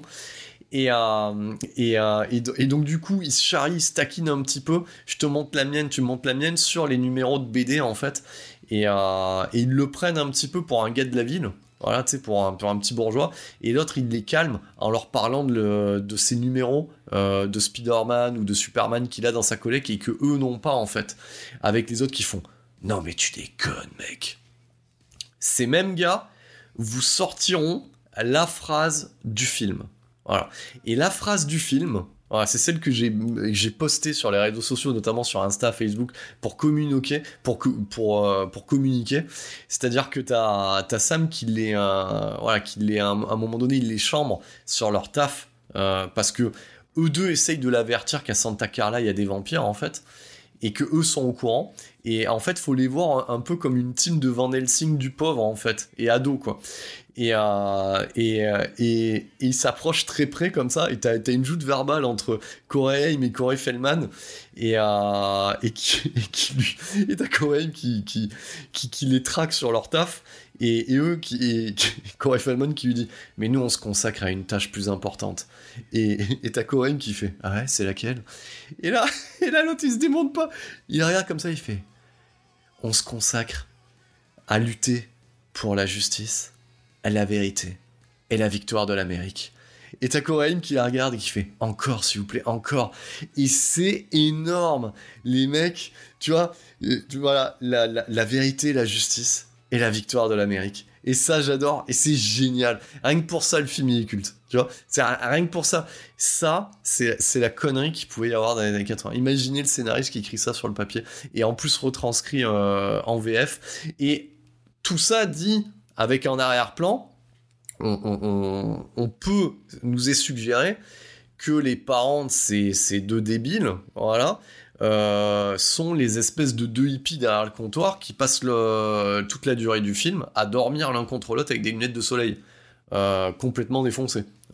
Donc c'est voilà, c'est des petits détails qui sont mis euh, et disséminés dans le film, comme par exemple un poster de Rob Lowe, tout droit sorti du précédent film de Shoemaker de Saint Elmo's Fire. Donc c'est des références aux Goonies. Tout ça étant mis en fait en sous-main. Pourquoi le film est bon? C'est pour toutes ces conneries pour le grand-père qui passe son temps à empailler des marmottes et, euh, et, des castors et à les mettre sur la table de nuit de son petit-fils, et, ce genre de petites conneries euh, en sous-main. Ça qui fait le sel, en fait. Ça qui fait que le film est salé, en fait, hein, tout, euh, tout, au long de ce film. Et donc, du coup, donc, bah, on, commence à avoir la tangente, donc on aura les frères Frog, voilà, qui essayent de convaincre et de Corey qu'il y a des vampires, en fait, tu vois, à Santa Carla. Et de l'autre côté, euh, donc il y, a cette notion aussi, et qui est très teen movie aussi, d'appartenance à un groupe en fait, hein, le bien, le mal, la caste qui va bien, qu'on pourra retrouver dans du cinéma post-teen euh, de la fin des années 90, comme le Disturbing Behavior de Rob Bowman, euh, du coup avec Cathy, Holmes et James Marsden, où on y représente bien le lycée avec, euh, on va dire, euh, à un moment donné, les punks, les métalleux, les émos, l'équipe de foot, etc., qui avait déjà aussi dans le Brickfoss Club de John Hughes dans les années 80. Donc il y a, cette volonté aussi de retranscrire cette, notion d'appartenir en fait à un groupe à des codes euh, et de se sentir soi-même en fait. Je vais un peu loin, mais c'est aussi ça, euh, les codes du teen movie. Et, euh, en parallèle, on a ce point de mire de Michael qui est attiré par Star, et, et Star étant l'hameçon de David envers Michael pour l'intégrer au groupe en fait. Voilà il y voit un intérêt, ce côté un petit peu famille. La famille est au centre en fait de tout ça. Donc euh, famille recomp. En fait, il n'y a de, de question, voilà, parce qu'on pourrait dire aussi qu'il y y a un message sous-jacent dans ce film-là, hein, que c'est pas totalement gratuit, qu'il y a cette notion aussi sur la famille recomposée. Voilà. On y verra que les vampires sont une famille recomposée, que la, la, la famille de base qui emménage est une famille recomposée, que les frères Frog, en intégrant euh, c'est de la famille recomposée. Voilà, il y a cette notion d'appartenance et de famille. Voilà. Et donc très rapidement, il y a un crush en fait entre, euh, entre Star et Michael, mais au final, euh, on, pourrait, on pourrait imaginer qu'il y a une, sorte de triangle amoureux. On y rejoint aussi euh, les préoccupations de Joel Shoemaker aussi. Euh, mais le, le, triangle amoureux serait aussi entre Michael et David aussi. Voilà. Et, et c'est pour ça aussi que le mythe du vampire, et c'est pas étonnant qu'on y retrouve Joel Shoemaker, parce que le vampire, et, que si on prend le, le, le, le mythe de Dracula, euh, Dracula, euh, bah, du coup, il est, euh, il, est à, il, est il est à voile et à vapeur. Donc, c'est-à-dire, il est sur les deux sexes, en fait, Dracula. Donc, il séduit aussi bien les hommes que les femmes. Voilà. Et, et ça, c'est retranscrit de par le personnage de David, en fait. Voilà. Qui est dans la séduction avec, avec Michael. Voilà. On voit bien que Star ne l'intéresse pas. Star, c'est juste un levier pour obtenir Michael, en fait. Voilà. Et, euh, et du coup, on... c'est ça qui est intéressant parce qu'au final, on a, le, on a le point de départ aussi de Point Break. Du personnage de Kenny, de Kenny Reeves, Laurie Petty et Patrick Swayze. Voilà, espèce de triangle amoureux euh, entre Johnny Utah, Bodhi et euh, le personnage de Laurie Petty. Voilà. Donc ça, euh, c'est- intéressant de, de retrouver ça. Donc de là à dire que Catherine Bigelow a vu Génération perdue, il n'y a qu'un pas qu'on peut franchir assez rapidement. Donc tout ça, on va avancer un petit peu dans le résumé du film. L'histoire, c'est pas de vous raconter vraiment détail par détail, mais de vous donner l'envie et de vous raconter les trucs que moi je trouve cool dans, dans, ce film-là. Après, s'ensuit aussi euh, un parcours initiatique. euh, à la fois, donc euh, ça qui est très intelligent dans le scénar dans la mise en scène de, Joel Schumacher, c'est que quand j'ai parlé d'adolescents et de, de repousser les limites, euh, il met en place ces limites adolescents dans une espèce de parcours initiatique qui le fera valider aux yeux de David en fait. Donc au début c'est une course, euh, une course de moto, voilà, où t'as quand même Michael qui, qui, qui regarde David et l'autre il lui dit euh, ben voilà euh, suis-nous. Et l'autre il fait mais euh, on n'a pas le même moteur. Et t'as David qui lui dit je te je te demande pas de, me dépasser. Si tu suis c'est déjà pas mal. Donc et, c'est vrai que moi ma copine de suite ça ça lui parle parce qu'elle m'a dit ouais c'est vraiment le truc de, mec de débile quoi. C'est à celui qui est la plus grosse. Mais j'ai dit oui mais c'est ça en fait. C'est exactement ça. C'est ce qu'on retrouvera aussi dans d'autres euh, teenage movies de l'époque qui sont les Karate Kid aussi voilà. Donc avec toujours cette euh, cette notion de triangle amoureux. Voilà, donc il y a, y a ce côté à mesurer en fait sa tub euh, Michael David. Et ça le pousse à repousser ses limites quitte à, et on retrouvera aussi ce côté-là à un moment donné, et ça, avec le temps, euh, on le voit pas forcément à l'époque quand on est plus jeune, mais là, de l'avoir revu, euh, il y a des petites notions aussi sur le, on va dire, sur la, sur l'âge que peut avoir David en fait. C'est-à-dire que quand ils vont dans leur grotte, il lui explique en fait. Alors moi je trouvais que à l'époque c'est vrai que j'avais pas fait gaffe. Quand il expliquait qu'avant c'était une ancienne boîte de nuit, euh, une so- soirée où c'était produit, voilà tel groupe, etc. Et, et en fait et que ça s'était effondré avec le séisme de la faille en fait de Sant'Andrea, etc. Et en, fait. euh, c'est vrai que j'avais jamais percuté que le fait qu'il raconte ça, c'est parce qu'il l'a vécu en fait. Donc ça en dit long en fait. Et euh, il y a ce côté-là aussi dans le Near Dark où euh, où il y a des petites des petites choses en fait qui sont posées sur le personnage de Lance Henriksen, voilà, qui mène le groupe de vampires dans le Near Dark, sur sur des éléments qui viennent de la guerre de sécession. Donc ça c'est toujours bienvenu en fait. Euh, parce que ça amène un peu plus de profondeur. Donc voilà, et, euh, ça en fait quelque chose de plus intelligent que ce que ça y paraît dès le départ en fait. hein. Donc voilà, donc ils l'amènent en fait dans leur antre, voilà. Plus tard, euh, quand il y aura une expédition menée euh, par les frères Frog, ils expliqueront qu'en fait cet antre, c'est carrément sim- un- cercueil en entier, voilà. Et donc euh, ils amènent Michael à l'intérieur et, et son rite initiatique se termine par boire du vin et fumer en fait, donc ça fait écho un petit peu au, sang du Christ, mais qui est surtout le sang vampire en fait, hein, et qui va la- l'amener à devenir un vampire lui-même. Voilà. Donc, donc au final, c'est plus une relation entre David et Michael. La romance avec Star est plus, est plus anecdotique. Alors bien entendu, canon de l'époque, voilà, euh, et morceaux, parce que la BO est, pas en reste, hein. donc euh, on aura des trucs très... Alors le, le, le, morceau Cry Little Sister, qui est le thème du film, est très très bien, que je vous, courage, que je vous encourage euh, à écouter et à récupérer.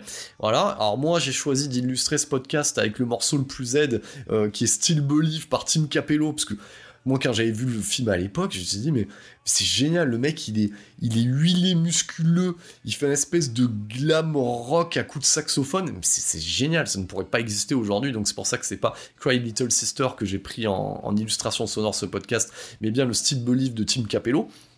Mais donc du coup voilà, le Cry Little Sister sera réutilisé à un moment donné pour la scène, bah, parce que ça je pense que c'est dans le cahier des charges aussi.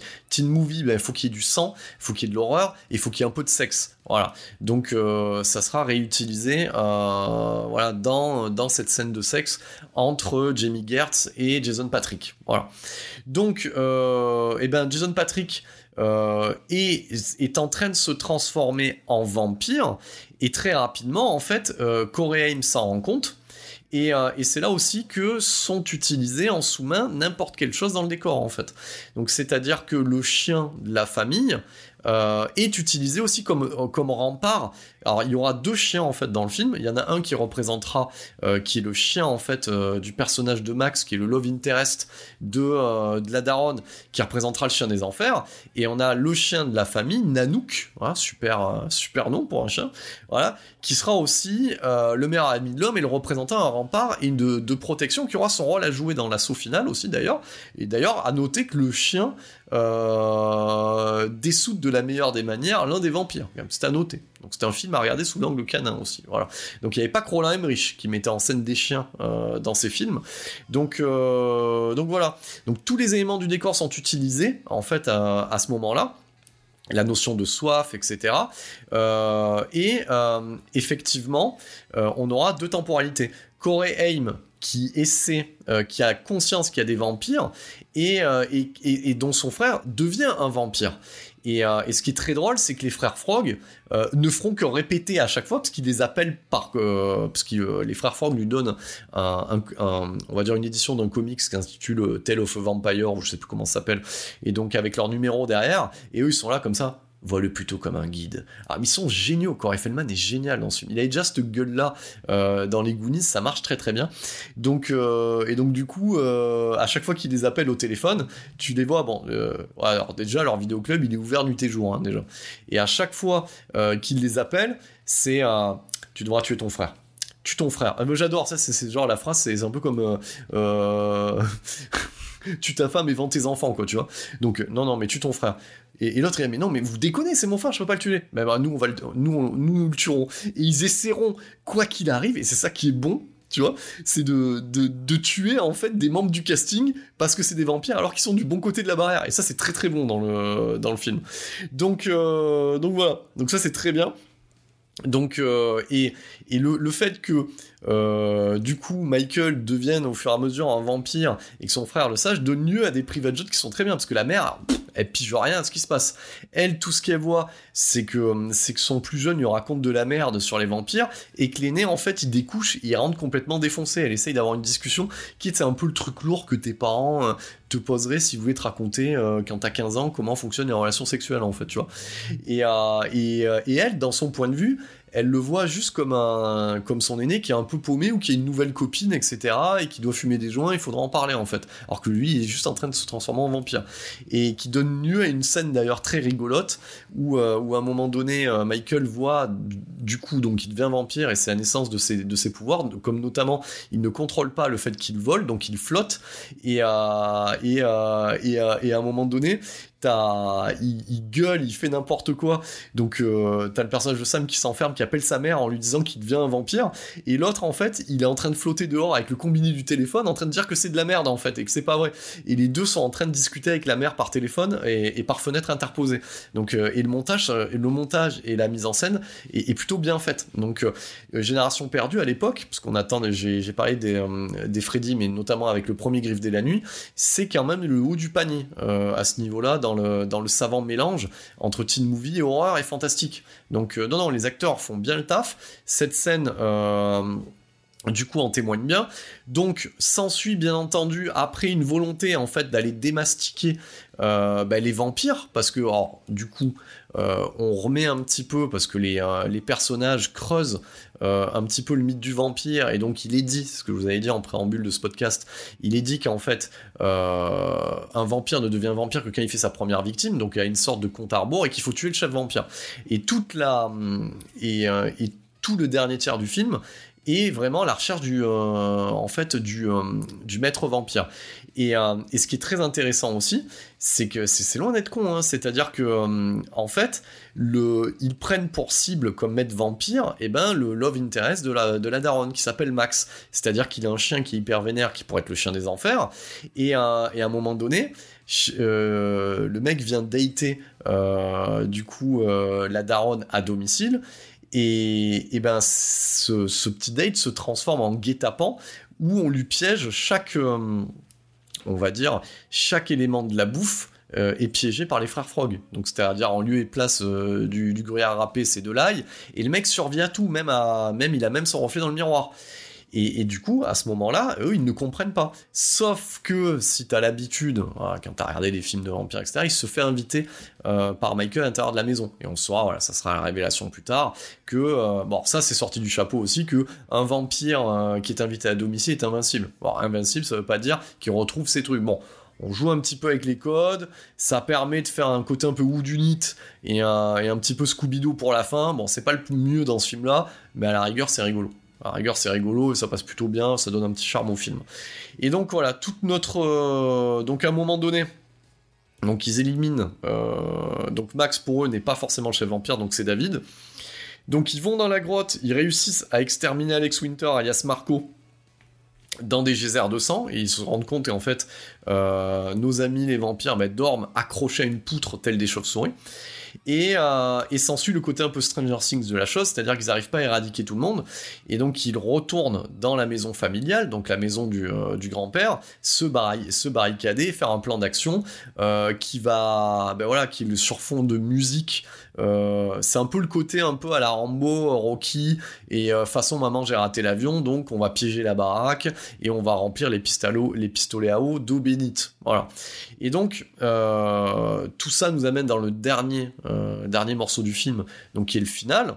Voilà, donc qui est censé être le climax. Et ce qui est intéressant avec ce film, c'est qu'il y a au final on pourrait dire qu'il y a un double climax, parce que l'assaut par, par la bande de David, plus la révélation finale et la mort du vrai chef vampire, c'est vraiment le dernier climax. Donc c'est, au final, structurellement, visuellement et techniquement, c'est loin d'être con en fait. C'est loin d'être de la merde en fait, Génération Perdue. C'est vrai que euh, à le regarder aujourd'hui dans son fonctionnement, euh, s'il sortait aujourd'hui en salle, il y aurait des, avec les moyens d'aujourd'hui, les critiques seraient élogieuses comme on a pu en avoir pour le Top Gun Maverick parce qu'il y a tellement rien, il y a tellement de la merde au cinéma que Top Gun Maverick en devient un fleuron du genre. Les gens se disent c'est quoi. Alors que bon, Top Gun Maverick, c'est ce que j'arrête pas de dire. Oui, c'est un bon film, c'est pas ouf. C'est comme le premier Top Gun. Le premier Top Gun, euh, noyé dans, dans, dans, ce qui était produit dans les années 80, bon, bah, c'était sympa, mais c'était. Voilà, il y avait des, de meilleurs films. Et, c'est vrai que de revoir Génération Perdue aujourd'hui avec la disette qu'on a en salle, euh, bah ouais, tu te dis finalement, euh, c'était quand même pas tant de la merde que ça en fait. Voilà. Donc, donc le, dernier, euh, donc le, climax du film avec l'attaque en fait euh, de, David et ses sbires sur, euh, la maison de Michael et Sam donne lieu à, à, de multiples séquences plutôt drôles et des mises à mort sympas, donc notamment une scène d'effets spéciaux d'affrontement entre Michael et David. Michael acceptant ses pouvoirs pour pouvoir voler, s'affronter dans les airs. Comme je vous ai dit, c'est perfectible, mais ça, ça, même de la gueule, tu sens les effets spéciaux en dur. Ça donne lieu à de, multiples mises à mort, euh, soit... Euh, soit en mode euh, je tombe dans une dans une baignoire d'eau bénite donc alors ça, c'est vraiment un truc des années 80 qu'ils aimaient bien aussi, que tu en retrouves dans Robocop. On aime bien éclater un, mec en mode je fond, tu vois, en mode slime, quoi, voilà. Donc, et là, c'est quand même le chien. Donc les frères Frog, ils arrivent pas à désinguer euh, l'un des sbires, et c'est quand même le chien dans un élan qui, qui, qui, prend, qui prend son élan et au ralenti saute de ses quatre pattes comme ça. Et ça, et ça c'est quand même assez rigolo de le voir. Tu sens, tu sens vraiment la maquette d'un chien, tu sais, qui pousse le, tu sens vraiment le raccord entre le vrai chien et le faux chien et qui pousse le, qui pousse le vampire dans le, dans, la, dans la baignoire, euh, dans la baignoire de, d'eau bénite. Donc voilà, c'est une première mise à mort sympa. T'en as un autre qui se fait empaler, euh, qui se fait empaler par, euh, par, ouais, il se prend, il se prend une flèche et il finit dans une stéréo. Et, euh, et voilà. C'est une mort en stéréo, il y aura une private joke de Corey et puis, euh, et puis après, euh, on, a, on, a, on a le kiff. Et, d'ailleurs, c'est assez triste parce qu'au final, il voulait. Je pense que. il voulait juste être pote avec Michael, un peu plus si affinité, mais Ouais, moi ça me fait toujours de la peine de le voir mourir, David. Il se fait empaler. Euh... Puis il y, a un côté un petit peu, euh, voilà, et, et, Joel Shoemaker joue bien sur ce truc-là. Euh, du, alors c'est peut-être moi qui ai l'esprit tordu hein, depuis Commando de voir aussi un côté un peu gay de la chose, mais la, mort de, de Kiefer Sutherland, euh, un peu douloureuse, qui se fait enfoncer quelque chose, si vous voyez ce que je veux dire. Voilà, il y, y, a ce côté-là un peu phallique Après, le vampire est phallique, donc c'est pas moi qui ai l'esprit tordu. Donc il y a un côté un petit peu, un petit peu phallique de la chose euh, qui est bien retranscrit jusqu'au au dernier climax on découvre que Max était invincible et que c'était lui le chef vampire et que Patatras il explique un petit peu à la James Bond, à la Scooby-Doo tout son plan qui était de constituer une famille, qui cherchait une daronne pour sa famille, pour la convertir. Bon voilà. Euh, et euh, ça, ça, ça, a un côté un petit peu l'hôtel Transylvanie, si vous voyez ce que je veux dire. À, ce niveau-là. Et bah, il finira empalé par, euh, la clôture du, grand-père, qui fait une bonne vieille marche arrière et il se prend un bon gros coup euh, de, pieux clôture euh, et il explose dans la cheminée. Donc voilà, c'est feu d'artifice qu'on a. Voilà, un peu de pyrotechnique pour la fin.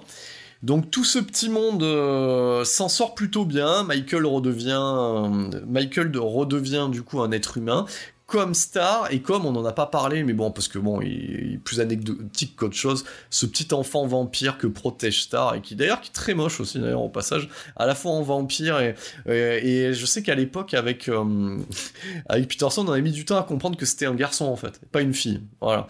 Donc euh, bon bref, euh, euh, on, s'en fout un petit peu à ce stade. Et t'as le, grand-père où tout le monde va le voir, parce que tout le monde le prend pour un teubé comme ça. Et c'est lui qui clôture le film comme ça. Et, et tout le monde dit, oh, mais ça va, ça, va grand-père, ou ça va papa, il lui dit, Daron, il fait, tu sais, ce qui m'a toujours emmerdé à Santa Carla, c'est ces putains de vampires. Et, tout le monde est sur le cul parce qu'en fait, il savait en fait. Donc d'où le lien de ce que je vous ai dit sur la clôture inversée, etc. Euh, avec les pieux, de là à dire que son truc pour la taxidermie, euh, ça en fait d'une sorte de Van Helsing. Pourquoi pas Il n'y a qu'un pas qui du coup n'a jamais été creusé.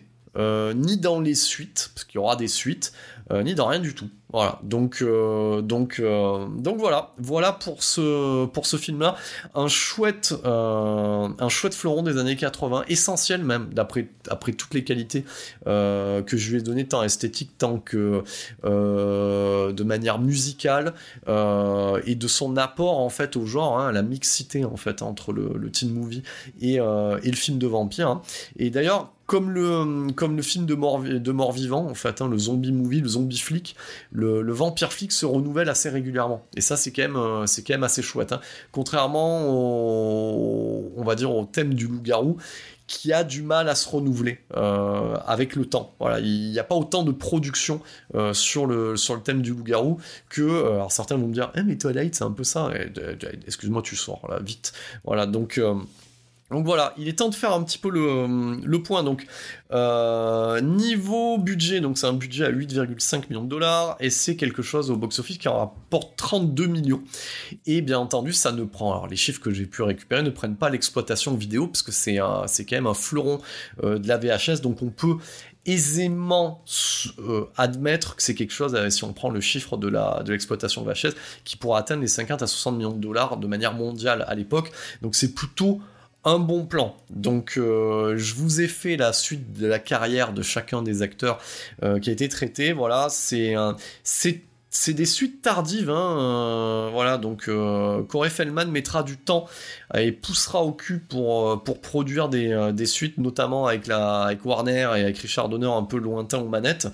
Donc c'est un premier opus qui s'appelle Lost Boys The Tribe, donc pour le numéro 2 qui débarque en 2008, réalisé par P.G. Peishi, qui est un spécialiste des suites DTV de films, notamment pour From Dust Till Dawn, donc qui est une nuit en enfer de par chez nous, le numéro 3 avec euh, au casting Autumn Reeser et, le petit frère de la famille Sutherland, hein, parce que Donald continuera euh, à batifoler et aura un énième fils appelé Angus Sutherland, qui est le petit frère de Kiefer et qui jouera bah, le, chef de la team de vampires. Et au lieu d'avoir des vampires glam rock, eh ben c'est un mix à point break, c'est des vampires surfeurs, mais toujours sur la côte ouest des États-Unis. Donc c'est pas mauvais, c'est pas ouf, mais euh, voilà, c'est honnête. C'est une suite qui est honnête. On va dire que c'est les, c'est ta génération perdue, ce que Tremors 2 est à Tremors. Voilà. Et ça continuera en 2010 avec Lost Boys The, Thirst, de Dario Piana. Piana, ouais, Piana, c'est ce que j'ai marqué, ouais. Euh, bon, connu au bataillon, euh, que j'ai vu, dont je ne me rappelle plus, donc ça doit pas être fameux, et qui marque le retour, parce que dans le, numéro 2, on a, que, on a que Edgar Frog, et dans le numéro 3, c'est le retour de Alan Frog, dont on a les deux, de, le retour de Jamison Newlander, donc on a les deux euh, au compteur. Un quatrième opus devait voir le jour, mais euh, je pense que les résultats du troisième ont un peu freiné en termes de vidéo, donc euh, voilà, c'est honnête. Euh, ça a rangé dans la catégorie des suites, par exemple, du Vampire de John Carpenter, du Vampire Los Muertos et du numéro 3 qui n'a plus rien à voir avec la sauce. Donc, euh, donc voilà, voilà pour ce Lost Boys. Alors ce Lost Boys, euh, bah, je l'ai à la fois chez moi en DVD, en VHS, et comme me l'a signalé, donc je fais une petite dédicace aussi, un des, euh, des tweetos de, mes followers sur Twitter et, de mes auditeurs, bien entendu, qui m'a suggéré que bah, il fallait peut-être que j'attende la prochaine sortie en 4K. Effectivement, mais là je me suis récupéré en fait une, un Blu-ray anglais dans une copie, bon, qui est ce qu'elle est. Voilà, qui est mieux, parce que moi, mon souvenir s'était arrêté au DVD à la VHS, donc c'est toujours mieux, et euh, à noter que ce, ce Blu-ray-là que j'ai, cette édition-là, bon, ben oui, si, suivant comment tu règles euh, ton écran UHD, ça papillonne énormément euh, dans les plans les plus sombres, hein, le bruit est quasi dégueulasse, après dans les plans clairs, ça passe, donc j'imagine que dans cette prochaine édition 4K, on aura un master digne de ce nom, donc bon, moi, ça m'a permis de le redécouvrir, j'avais envie aussi de m'offrir une petite récréation pour reprendre un petit peu les affaires avec 7 dimension en cette période estivale. C'est chose faite. Donc du coup, vous pourrez écouter aussi euh, bah, cette vérif peut-être l'an prochain aussi euh, pour vous refaire euh, une petite temporalité estivale. Peut-être que je vais me faire une, playlist de la vérif en mode estival sur YouTube. Voilà pour vous classer les épisodes estivaux. Ça, au fur et à mesure des années, bah, il y en aura. Bah oui, bah oui j'ai prévu quand même hein, que ça continue. N'oubliez pas 7 dimension, ça continue. Euh, non pas euh, s'il y a manque d'auditeurs, on s'en fout, ça continue parce que j'ai envie que ça continue. Voilà, donc euh, c'est ça, je suis libre à ce niveau-là. Donc quelles sont les suites des opérations? On va se retrouver assez vite avec la spéciale Predator. Donc j'avais annoncé que peut-être je découperai, je ferai un, un Welcome to the Streaming pour prêt et, euh, les, autres opus Predator dans une spéciale Predator, je pense que je vais tout mettre dedans en fait.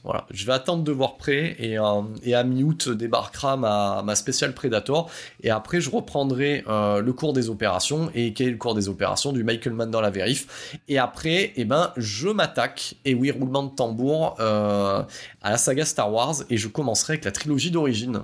Donc voilà, moi j'ai pris un maximum de plaisir à chroniquer ce Génération Perdue. Je suis en train de me rendre compte là, je suis en train de regarder le rec, la temporalité d'enregistrement. Je suis à plus d'une heure, euh, je suis quasiment à 1h30. Donc, euh, donc voilà, j'avais des choses à dire euh, sur ce film-là, il y avait des choses à dire. J'espère que vous ai donné envie de le revoir. Ça vous a fait plaisir que j'en parle parce que c'est peut-être le film fétiche de certains. Et, on n'oublie pas parce que à 7ème dimension, bah, notre créneau à nous, c'est le cinéma de genre bordel. Merci pour votre écoute.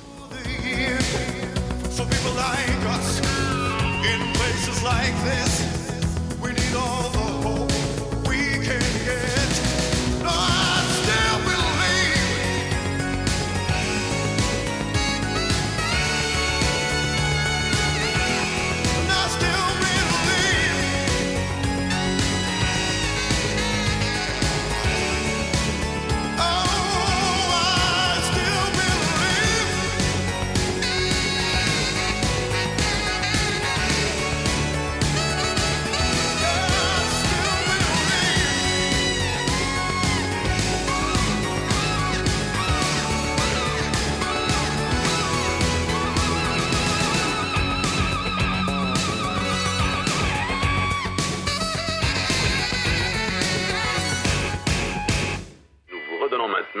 De votre appareil de télévision jusqu'à la prochaine émission de